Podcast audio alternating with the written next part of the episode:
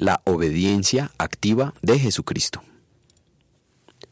Porque así como por la desobediencia de uno solo muchos fueron constituidos pecadores, también por la desobediencia de uno solo muchos serán constituidos justos. Romanos capítulo 5, versículo 19. Cada cierto tiempo aparece algún predicador enseñando que Dios ya hizo su parte por nuestra salvación y que ahora corresponde que nosotros hagamos nuestra parte. ¿Enseña eso la Biblia? ¿Cuál es la parte que nos corresponde hacer? Son preguntas de vital importancia que deben ser respondidas con la verdad.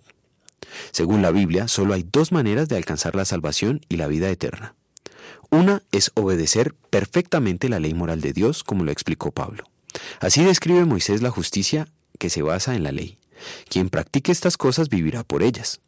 La otra manera es ser salvos por la gracia de Dios mediante la fe que es creada por el poder del Evangelio. Sin embargo, al reconocer que nadie es justificado por las obras que demanda la ley, sino por la fe en Jesucristo, también nosotros hemos puesto nuestra fe en Cristo Jesús, para ser justificados por la fe en Él y no por las obras de la ley, porque por estas nadie será justificado. Y si es por gracia, ya no es por obras, porque en tal caso la gracia ya no sería gracia, puesto que nadie ha podido jamás obedecer la ley perfectamente. La única manera efectiva de salvación es la gracia de Dios. Cristo no merecía sufrir la muerte, pero murió en la cruz en lugar de nosotros, padeciendo toda la ira de Dios. Al sufrimiento de Cristo llamamos la obediencia pasiva de Cristo, pues Él se sometió a todo ese padecimiento de modo pasivo, es decir, no lo provocó. Jesucristo obedeció perfectamente toda la voluntad de Dios durante todo el tiempo que vivió desde su nacimiento hasta su muerte en la cruz.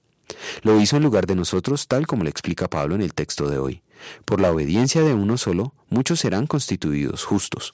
A esa obediencia llamamos la obediencia activa de Cristo.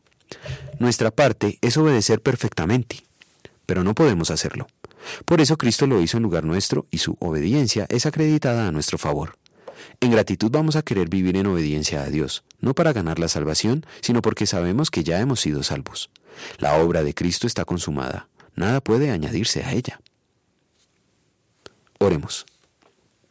Señor, confieso que por mi propia razón o elección no puedo creer en Jesucristo mi Señor, ni acercarme a Él, sino que el Espíritu Santo me ha llamado mediante el Evangelio, me ha iluminado con sus dones, me ha santificado y guardado en la fe verdadera.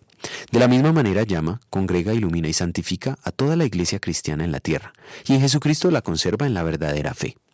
Gracias te doy por ello, pues mi salvación no depende de mí, sino de ti. Amén.